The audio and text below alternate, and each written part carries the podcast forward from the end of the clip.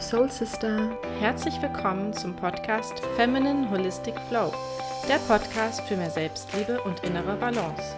Wir sind die Zwillinge Laura und Nadja und wir sprechen hier in unserem Podcast über ganzheitliche Frauengesundheit. Wir arbeiten im Bereich Bewegung, Entspannung und Coaching und vereinen die Themen Yoga, Achtsamkeit, Energiearbeit, Human Design und Hypnose, sodass du mental und körperlich in deinen Flow kommst. Free Your Soul, deine Laura und Nadja.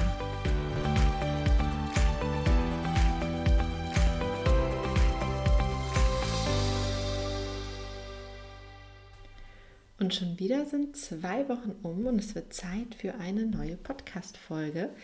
Natürlich geht es heute auch wieder um die Chakren. Also da habe ich wirklich so meine Leidenschaft drin gefunden, wie du es vielleicht merkst. Und heute möchte ich etwas näher auf besondere Nebenchakren eingehen. Und zwar sind da ist das das Handchakra oder die Handchakren haben ja zwei Hände, also auf jeder Seite. Ist ähnlich auch wie das Fußchakra, aber ich dachte, ich mache eine getrennte Folge, ähm, da ich jetzt bei den Händen noch auf, auch auf Mudras eingehen kann. Ich weiß nicht, ob du schon mal was von Mudras gehört hast. Das sind so bestimmte Fingerhaltungen. Das hast du bestimmt mal auch auf Bildern gesehen, gerade diese Yoga-Bilder, dass ähm, die Finger da so schön gehalten werden. Also die haben auch eine Bedeutung. Und das nächste Mal, wenn ich auf die Füße eingehe, werde ich nämlich dann nochmal auch auf Fußreflexzonen mit eingehen. Deswegen passt es ganz gut, wenn ich die Folge jetzt ein bisschen splitte. Genau, also kommen wir zu den Handchakren. Und über die Hände, wie auch bei den Füßen, also das ist jetzt wirklich relativ gleich, ähm, kann indirekt der ganze Körper stimuliert werden.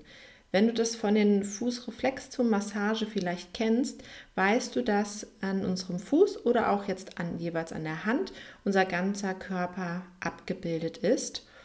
Und auch hier, also man, wir brauchen dann die beiden Hände, damit wir linke und rechte Körperhälfte sozusagen haben. Und auch da kann man schön durch Handmassage, wenn du dich mit den Reflexzonen auskennst, natürlich auch hier indirekt schön äh, auf den Körper eingehen.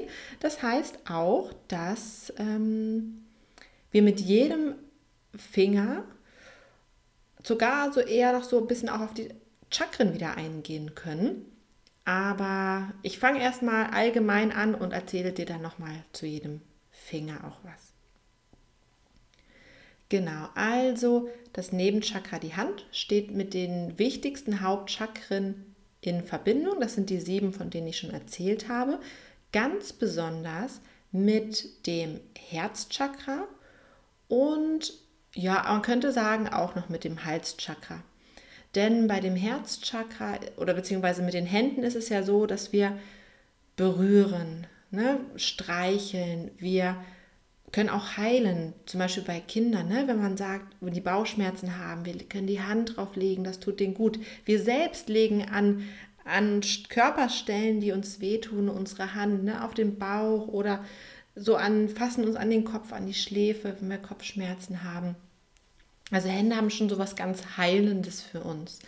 Wir können damit auch was erschaffen. Ne? Wir können tätig sein, Gartenarbeit, modellieren, malen. Also die Hände sind schon ganz, ganz wichtig für uns auch, ähm, auch für Gefühle, für was wir spüren.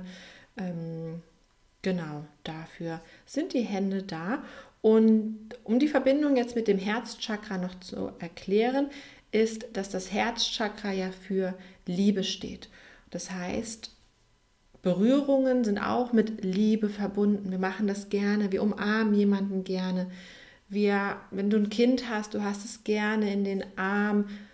Berührungen allgemein, auch bei, wenn wir Berührung bekommen, es tut einfach so gut. Deswegen ist da ein großer Zusammenhang zum Herzchakra. Aber auch wenn du mich sehen könntest, ähm, über Podcast ist ja alles nur mit Stimme, aber wenn ich jetzt ein Video aufnehmen würde, würdest du sehen, dass ich sehr viel mit meinen Händen gestikuliere und meine Worte unterstütze. Und deswegen ist es auch hier der Zusammenhang zum Halschakra, denn wir können nutzen die Hände, um uns zusätzlich auch auszudrücken. Also unsere, unseren, ähm, Äußerungen, verbalen Äußerungen zu unterstützen. Wie schon gesagt, im Yoga oder auch beim indischen Tanz werden die Hände auch viel benutzt. Im Yoga als Mudras, sozusagen als sogenannte Fingerhaltungen. Und da gibt es unterschiedliche Möglichkeiten. Ich kann dir das jetzt zwar schlecht zeigen, aber ähm, dass man mal was mit dem Ringfinger macht, mit dem Zeigefinger, dass ähm, mehrere Finger benutzt werden oder dass die Handflächen aneinander gelegt werden. Zum Beispiel die Gebetshaltung ist auch ein Mudra. Und Mudra heißt übersetzt so viel wie das, was Freude bringt. Und es sind bestimmte Handgesten, die dazu da sind, Emotionen oder beziehungsweise eigentlich positive Gefühle, positive Gefühle wie Ruhe, Frieden oder sonstiges, in dem Unterbewusstsein zu verankern. Das heißt, wenn du eine bestimmte Handhaltung oder Fingerhaltung einnimmst und dann dich in eine bestimmte innere Haltung begibst, zum Beispiel jetzt die innere Haltung von, ähm, von Ruhe, und dann dieses Mudra hältst und es immer wiederholst, ständig in deiner Meditation, wenn ich in Ruhe kehre, dann setze ich dieses bestimmte Mudra ein, diese bestimmte Fingerhaltung. Dann setzt du im Unterbewusstsein einen Anker und das wird dann so lange oder beziehungsweise du machst es so oft, bis irgendwann dein Körper merkt, okay, wenn, selbst wenn ich nur diese Handhaltung, diese Fingerhaltung einnehme, komme ich schon zur Ruhe. Das, zum Beispiel ist das bei uns schon verankert, ähm, gerade wenn man vielleicht auch religiös ist oder ja allgemein nur, es reicht ja schon Religionsunterricht oder mal in der Kirche war, die Gebetshaltung, ne, die Handflächen aneinander legen zum Beispiel automatisch ist das bei uns verknüpft mit, okay, wir gehen ins Gebet. So, ne? Also es, es passiert auf jeden Fall dann immer was. Und so kann man sich das mit den verschiedenen Mudras auch aneignen. Also das Ziel ist dann wirklich hier, dass allein die Handgeste ausreicht, um ein bestimmtes Gefühl auszulösen in uns. Und dazu gibt es Mudras, die beruhigend wirken. Es gibt Mudras, die Schmerzen lindern oder auch Mudras, die Lebenskräfte anregen. Genau, also es gibt da echt so eine große Auswahl von. Ich beherrsche sie auch nicht alle, aber finde es immer mal wieder interessant, ähm, über eins zu lesen oder das dann auch anzuwenden und auszuprobieren. Was du aber auf jeden Fall machen kannst, um schon mal so ein bisschen deine Handchakren ja zu erwecken, anzuregen, ist dir erstmal wieder bewusst zu werden, wie du deine Hände einsetzt, wie du sie nutzt, dass du wirklich aufmerksam und achtsam bist bei Berührung, bei Tätigkeiten mit deinen Händen, wenn du im Garten arbeitest, vielleicht auch beim Klavierspielen oder so sowieso anfängst, ähm, ein Klavier zu lernen. Das regt natürlich auch schön die Handchakren an. Bei Massagen, die du gibst oder deine Hand selbst massierst aber auch äh, Tai Chi und Qigong arbeiten sehr viel mit den Handchakren. Ne, also da ist es wirklich dieses Energie aufnehmen, den Energieball in den Händen halten und spüren. Ähm, auch da kannst du, kannst du gerne mal reinschauen, wenn das was für dich ist. Auch eine schöne Möglichkeit. Wo zum Beispiel die Hände zur Heilung eingesetzt werden, ist einmal beim Reiki. Und ich hoffe, ich spreche es richtig aus, bei Yin Shin Jutsu. Auch da werden die Hände auf die betroffenen Körperstellen gelegt und es wird hier sozusagen vom Strömen gesprochen, dass die universelle Energie durch deine Hände in den Körper hineinströmen und dadurch Heilung erfahren wird.